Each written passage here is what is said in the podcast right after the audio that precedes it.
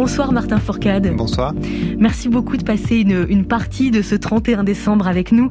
J'avais envie de, de, raconter avec vous une autre sorte de, de métamorphose, la métamorphose d'un parcours, d'une vie, euh, un grand virage. Vous avez arrêté votre carrière internationale de biathlète en 2020, il y a quelques mois maintenant. Vous qui avez absolument tout gagné, vous avez un palmarès euh, impressionnant. Est-ce que depuis, depuis neuf mois à peu près, vous diriez que votre vie, elle s'est métamorphosée Clairement, c'est une. Euh, on parle de, transition. Là, moi, pour moi, elle est violente euh, dans le sens positif du terme, mais c'est vrai que je passe euh, d'une vie plutôt euh, en déplacement.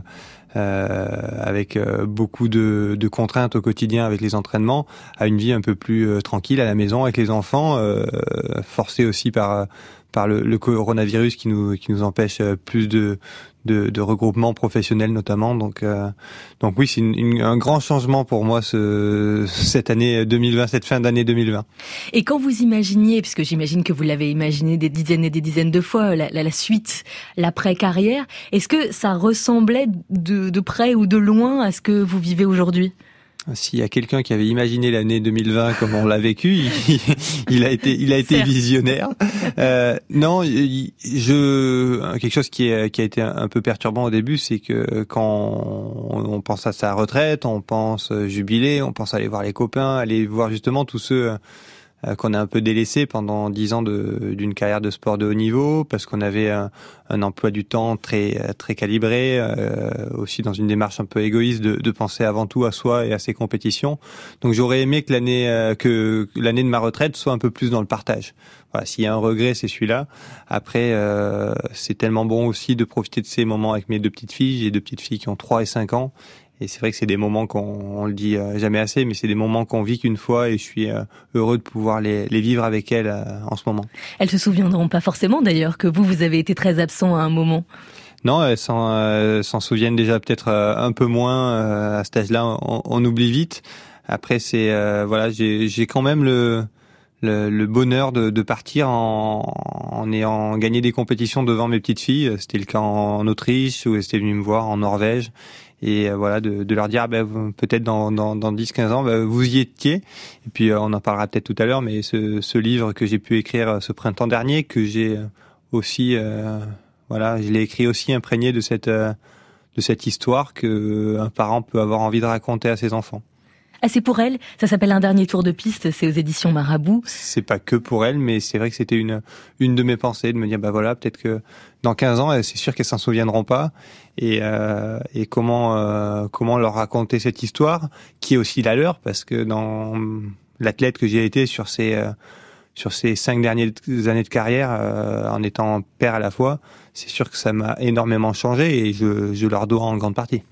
Ce, ce livre, justement, ce que, j'ai trouvé intéressant, donc vous racontez votre votre dernière année et vous racontez en creux l'année qui a précédé cette dernière année, donc l'avant-dernière année, qui a été une année euh, très difficile sur le, le plan, euh, le plan euh, professionnel pour vous, puisque c'est une année où vous avez beaucoup moins gagné que, que les autres. Et, et, vous abordez justement, vous racontez un peu au jour le jour, c'est comme un journal intime. Euh, vous abordez course après course, comment vous vous sentez et, et comment vous pensez ou non à la retraite en fonction des, des, des moments de l'année. Et en, vous lisant, j'avais l'impression justement que cette métamorphose, alors certes, il y a le moment euh, où vous l'annoncez, mais en fait, j'ai l'impression que ça faisait déjà deux ans euh, pour vous que vous étiez en train de passer à autre chose. Ouais, après les Jeux de de Pyeongchang en 2018, j'avais un, choix à faire, celui d'arrêter, prendre ma retraite, auréolé de, de trois titres olympiques et euh, euh, je drop the mic comme font les Américains, partir partir au sommet ou de, de continuer. J'ai choisi la, la, seconde option parce que je sentais que j'étais pas arrivé au, au bout de mon de mon parcours, au bout de mon histoire. Et, euh, et je j'ai pas été déçu. Euh, justement, vous en parliez de cette saison 2019 qui a été euh, euh, extrêmement difficile, mais qui m'a fait beaucoup grandir. Il y a une notion qui est, qui est extrêmement à la mode en ce moment, qui est la qui est la résilience. Et euh, justement, cette année 2020, c'est pour moi l'expérimentation de de cette de, ce, de cette de cette notion de résilience et de cette année creuse qui a été euh, si dure à vivre, si compliquée à gérer, mais qui m'a permis de, de revenir en, en 2020 avec euh, avec le la vraie saveur d'une victoire. Et vous dites, j'avais senti que j'étais pas encore au bout de mon histoire. Et comment on ressent, comment on sent qu'on est au bout justement? C'est assez étrange parce que je suis je suis quelqu'un de, plutôt cartésien, je réfléchis les choses, j'ai souvent un plan dans ce que je veux faire avec euh, avec des étapes à cocher. En tout cas, je me suis construit comme ça en tant qu'athlète.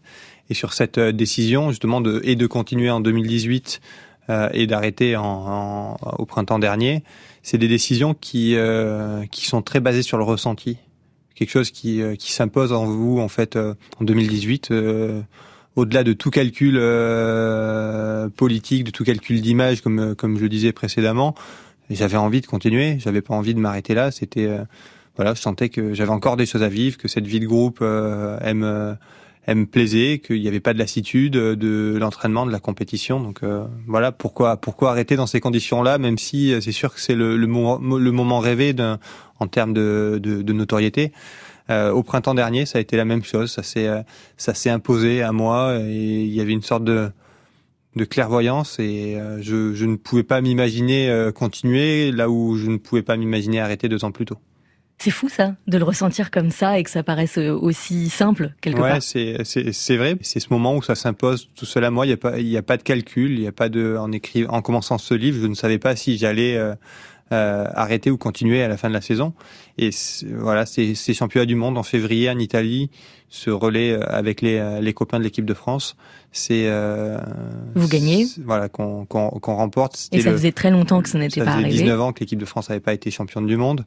Et je, je, raconte souvent cette anecdote parce que pour moi c'est le, le moment bascule euh, où je suis en zone mixte juste après la compétition et le journaliste de la chaîne L'équipe qui, qui diffuse les compétitions me, me ramène euh, 20, 19 ans en arrière, en 2001, sur le canapé de mes parents dans les Pyrénées-Orientales. Je suis en train de regarder la télé, il y a ce flash aux infos, euh, l'équipe de France de biathlon est championne du monde. Et c'est vrai que moi, ça me marque, parce que c'est le sport que je pratique, c'est le, le, sport que j'aime. À l'époque, on n'en parle pas beaucoup à la télévision. Et, euh, et du coup, j'ai cette image qui me revient d'un coup dans la tête, et cette image, elle, elle ramène bien sûr à, à l'adolescent que j'étais euh, il y a 19 ans, parce que j'en avais euh, j'en avais 13. Euh, et, euh, et aussi, elle, euh, voilà, elle, elle, embarque avec moi tout ce, tout ce parcours, ce départ dans les Alpes à l'âge de 15 ans pour, pour essayer de performer à haut niveau, les équipes de, les années en équipe de France junior, les Jeux Olympiques à Vancouver, ces 10 années au plus haut niveau. Donc voilà, il y a tout ça qui remonte d'un coup et, et, à ce moment-là, je me dis, voilà, c'est, il te reste deux semaines et dans deux semaines, c'est la fin de cette histoire. Ah, c'est le déclic, c'est le moment. Ouais, c'est le, le déclic. Le moment où je, où pour moi ça devient limpide et, comme je le disais tout à l'heure où je le ressens clairement que c'est euh, que, que c'est pas possible de continuer parce que j'ai fait le tour de mon histoire parce que j'ai réussi à à transmettre, je suis un peu ému, c'est bizarre d'en parler. Euh, Vous étiez déjà d'ailleurs très ému à ce moment-là euh, voilà. au micro de la chaîne L'équipe. Parce que j'ai réussi à transmettre aussi ce, ce témoin qu'on m'avait en quelque manière virtuelle transmis euh, dix ans plus tôt quand je suis arrivé en équipe de France et que j'ai l'impression de partir en ayant euh, un petit peu euh, œuvré pour ma discipline et euh, de partir aussi avec la, certitude et la on va dire la tranquillité d'esprit de savoir qu'il y a du monde derrière pour pour reprendre ce flambeau. C'est vrai qu'il y a du monde. Pour le coup, il y a quand même pas mal de biathlètes français qui continuent à faire d'ailleurs des, des, très bons euh, résultats. Martin Fourcade, on, on, sent en vous lisant euh, euh, à quel point cette, cette dernière saison, elle est, elle est évidemment empreinte de, de plein de moments où vous vous dites tiens ça au moins je vais le vivre encore une fois. Et euh, il y a un passage que, que personnellement euh, de toute façon, quand on lit un livre, c'est toujours très personnel ce qu'on ressent, mais personnellement, j'ai été très touchée. C'est que, à un moment, vous dites, j'espère que je pourrais ressentir encore une fois, juste encore une fois, une course où euh, je, tout fonctionne à merveille et euh, vous, vous, écrivez un sentiment de plénitude, de maîtrise, de domination et il se trouve que vous allez la revivre cette euh, sensation. Euh, est-ce que vous pourriez nous la décrire, nous qui n'avons pas fait du sport mmh. de haut niveau? C'est, on parle de, je, on parle d'état de grâce en sport de, de haut niveau. C'est une, une quelque chose qu'on qu'on qu'on recherche un peu. C'est le l'idéal qu'on n'atteint jamais parce que ou presque parce qu'on est perfectible et que tous les jours il y, a, il y, a, un grain de sable qui vient se mettre dans la machine et puis quelquefois dans une carrière on, pour le coup on en avait pas mal discuté avec les les camarades de l'équipe de France parce que cet état de grâce en fait chacun le vit à son niveau il faut, on peut être en état de grâce sans gagner la course parce que on n'est pas tous sur la même ligne de départ en quelque sorte. mais mais voilà, c'est quelque chose d'assez rare qu'on vit une deux fois dans une carrière en général. Et, moi, j'ai eu la chance dans ma carrière de ressentir ça des, des dizaines de fois.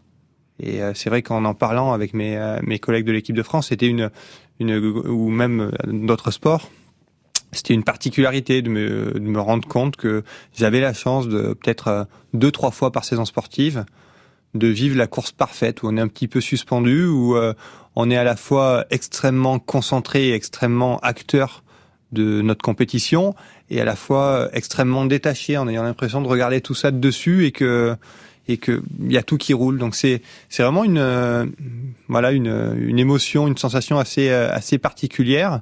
Et voilà, c'est ce sentiment de maîtrise absolue où on sait que on a choisi le la discipline qui est faite pour nous, qu'on est au bon endroit au bon moment. Et ça, voilà, c'est un alignement des planètes, j'ai envie de dire, mmh. et, euh, et, et c'est une une sensation qui est recherchée en, en sport beaucoup euh, pour les euh, en général le, résultat que ça induit et, euh, et qui est assez plaisante à vivre comme vous pouvez l'imaginer. Et quand ça se termine une carrière sportive, comment vous vous vous projetez justement? Vous vous dites ce sentiment-là, je le ressentirai plus jamais ou est-ce qu'il y a d'autres espaces dans la vie où vous vous dites peut-être que ça reviendra? Est-ce que c'est un deuil ou pas? Non, je pense que celui-là, je le revivrai plus jamais parce que c'est euh, tellement spécifique, à, en tout cas à mon activité, euh, à l'activité que j'ai maîtrisée aussi et sur laquelle je me suis entraîné, parce qu'on n'arrive pas en état de grâce euh, si on si on, si on vient juste le matin avec nos skis et notre carabine quoi. mais il n'y a pas de de forme de deuil comme comme vous le dites, parce que il y a aussi plein de choses qu'on peut pas faire en étant sportif de haut niveau. J'en parle dans, dans, dans le livre, mais des moments de partage avec les enfants.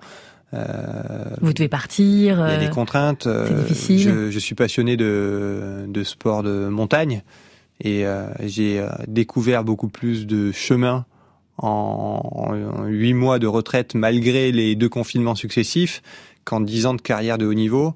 Euh, où chaque entraînement était très millimétré, où je connaissais la durée de ma sortie, le lieu de mon dé... voilà, donc c'était c'est extrêmement cadré.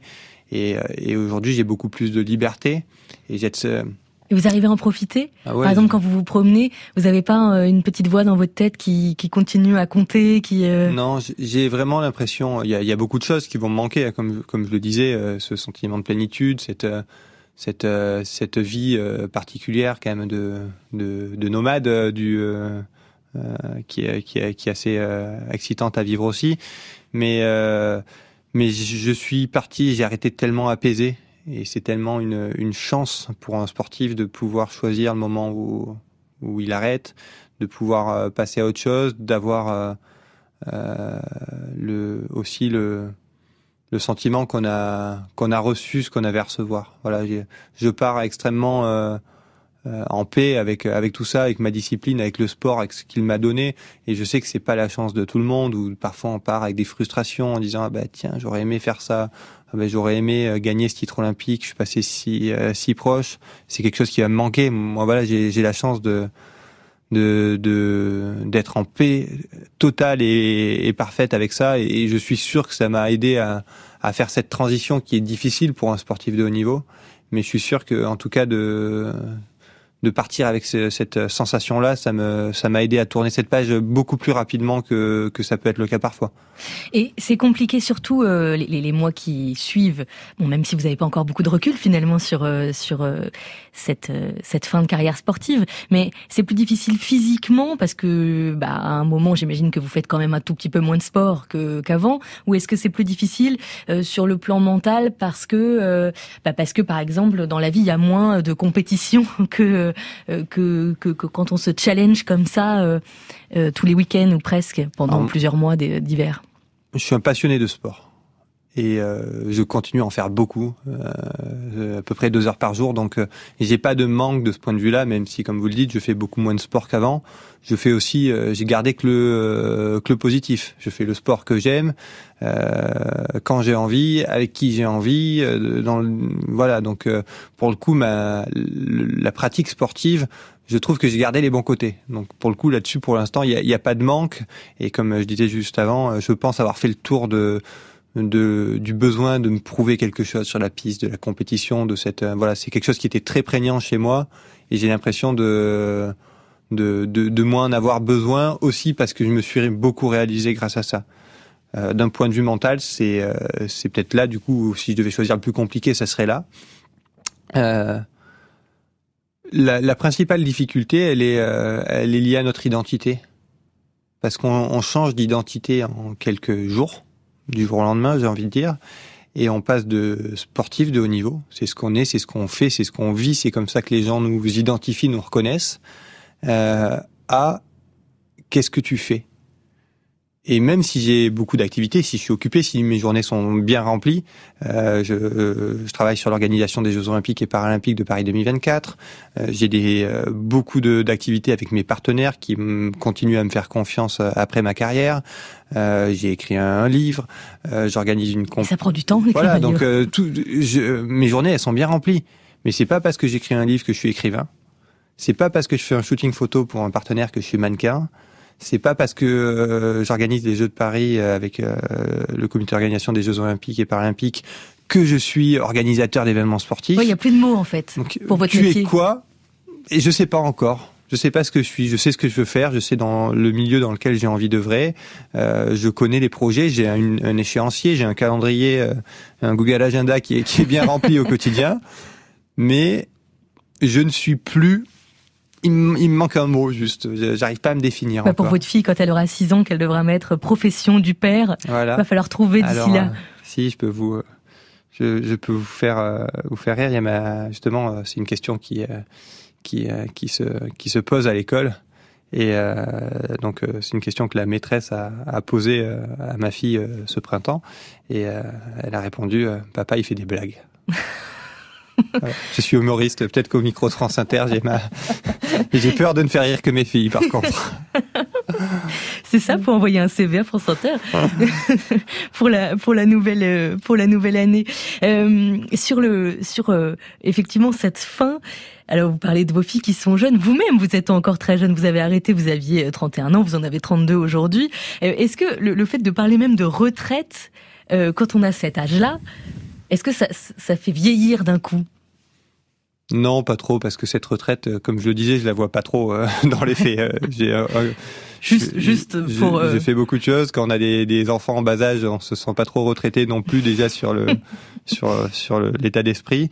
c'est presque plus un, un, jeu de mots et, je m'en amuse de dire que souvent je suis le plus jeune retraité de de la salle alors que je suis entouré de personnes qui sont bien plus âgées que moi.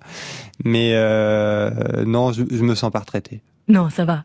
C'est juste le mot, le mot qui a été utilisé. Le mot qui fait, euh. qui fait, peur, mais qui est, euh, qui, qui, qui, est en fait dû à, un changement de statut.